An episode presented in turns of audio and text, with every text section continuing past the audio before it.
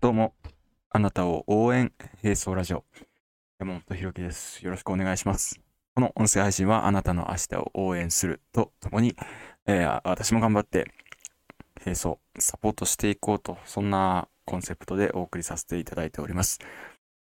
えーこの音声配信は、えーこの音声配信の提供は、俺、教員のためのバインダー、ジョインダーの提供でお送りさせていただきます。概要欄のホームページからお買い求めください。はい、えっと、よろしくお願いします。今日ね、あの、昨日、僕の教え子と電話したんですよ。その内容をちょっと話したいなと思います。えっと、教え子って言っても、僕が初任22の時に、中1で受け持った子たちなので、10年前か。ちょうまあまあ約10年前ぐらいに出会った子なんですけれども、あのね、その中から僕が喋りながらね、喋りながら、あ、俺いいこと言うなって思ったこと一つと、あと喋りながら、あ、こういうことを俺思ってたよなって思い出したこと一つ、合計二つに分けてお送りさせていただきたいと思います。あのね、あのうん昨日喋りながら俺ねいいこと言うなって思ってたのはあの 道徳のことなんですよ。道徳であの結構その教え子は道徳の教科化になったから教科になった道徳と教科になってなかった頃の道徳って何が違うのかわからないからちょっと戸惑っているっていうような話をしていて。まあそれはそれとしてね、置いといて、置いとくんかいって話だけど、その道徳の授業って答えのない授業って結構言われるんですよ。それは当たり前だよなって今考えると思うんですよね。っていうのは、うーん、その教え子もそうなんだけど、僕自身も道徳の授業を組む時とか研究授業をする時なんかどんな発問だったらみんなに認めてもらえるんだろうみたいな。どんな発問をしたら正解の発問になるんだろうみたいな。もちろん周りの教員は答えのないものだからどんなものでもいいよとかって言ってたんですけれどもかといってこう一つ考えるとセンスのないものだとか、えー他にはねそれは生徒にとって良くない発問だとかって批判されるんですよね。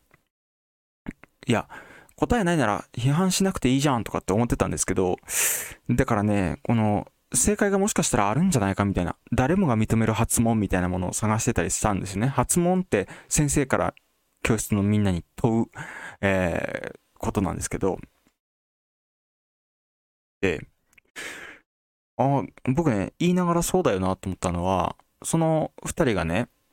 高校で大切だと思ったことはこれこれとこれこれですとかって言ってたんですよ。高校で大切にしてきたこととか今もう一回高校生になるとしたらどんなこと大切にしたいかとかってきっと一人一人違うじゃないですか。これ高校だけじゃなくて人生スパンで考えてももう一回ね何歳に戻れるとしたらどんなことをやり直したいかとかって全然多分一人一人違うじゃないですか。これ思うとね一人一人価値観は違って当たり前だし一人一人の正解って全く違うと。だから道徳の時間で唯一無二の正解みたいなものってやっぱりないよなと。だから、自分が思ったもの、自分が感じたこと、これ全部正解なんだよなって言いながら思ったんですよね。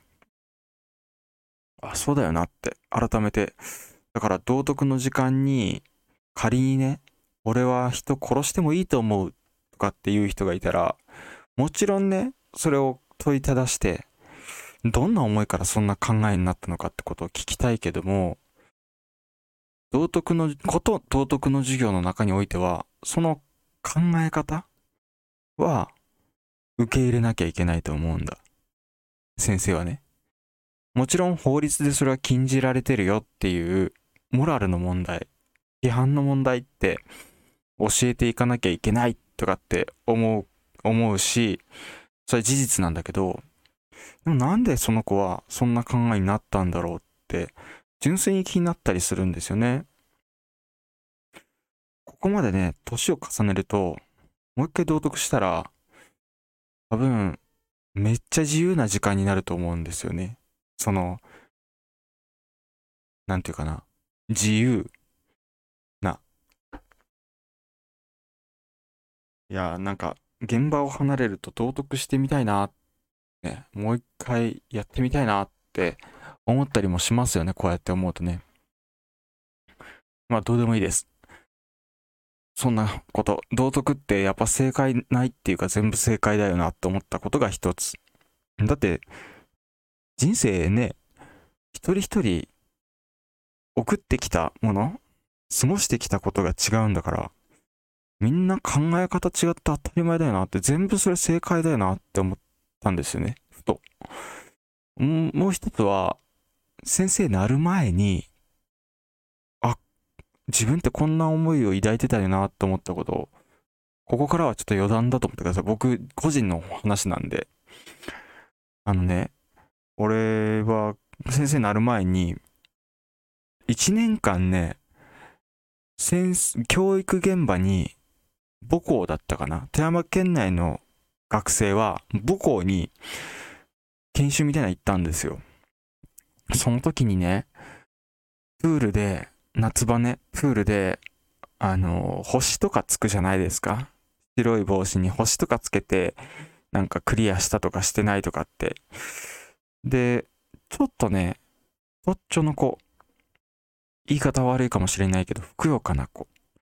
が、めちゃくちゃ星ついてたんですよ。いや、みんな多いんですよ。みんな多いんだけど、太っちょの子めちゃくちゃついてるんですよ。僕ね、先入観で、いや、恥ずかしい話なんですけど、この子はちょっと水泳苦手なんじゃないかと思うぐらいの太っちょの子がめちゃくちゃ星ついてたんで、なんで星ついてるって聞いちゃったんですよね。あの、恥ずかしげもなく。そしたら、恥ずかしげもなく聞いたから教えてくれたんですよ。その子も。いや、これはねって、先生がいろんな泳ぎ方で泳いだからくれたんだと。距離を泳ぐことはできないんだけど、いろんな種類の泳法、泳ぎ方をマスターしてるから、星がいっぱいもらえたんだって言ってたんですよ。ああ、その時ね、ああ、なるほどなと思ったんですよね。あ、こういうのすげえいいよなと思ったんですよ。あのー、星の数で確かに比べるみたいなものって、クラス内であると思うし、それでライバル心を煽るみたいな、そういう教育もあるかもしれないけれども、でも認める場所認めるポイントは、人それぞれでいいやなって思ったんですよね、その時に。学生の時に。だから、なんていうんだ、これある人が言ってたんですけど、星みたいな。人それぞれね、年齢が低くて、役職が上だったら、若くて役職上だったら偉いよねっていう、偉いとか偉くないで見がち、上下で見がちなんだけど、そうじゃなくて、これ完全に上下じゃなくて、みんないいよなっていう、星、ある人が言ってた例えば、星で、星って上下ないじゃないですか。それぞれね、立ってる場所っていうか、その映ってる場所に。あお前の方がすげえな、お前の星すげえ上にあるなとかって言わないじゃないですか。あれ空間だから。空間の中で誰が上下ないと、そこもそこでよく輝いてますねぐらいな感じじゃないですか。そんな感じで、互いに認め合えるものを作っていきたいなっていう思いを、教員になる前の思いをね、改めて、ああ、こういうこと思ってたなっていうことを思い出したので、余談でした。もう壮大な余談でした。ということで、また明日。バイバイ。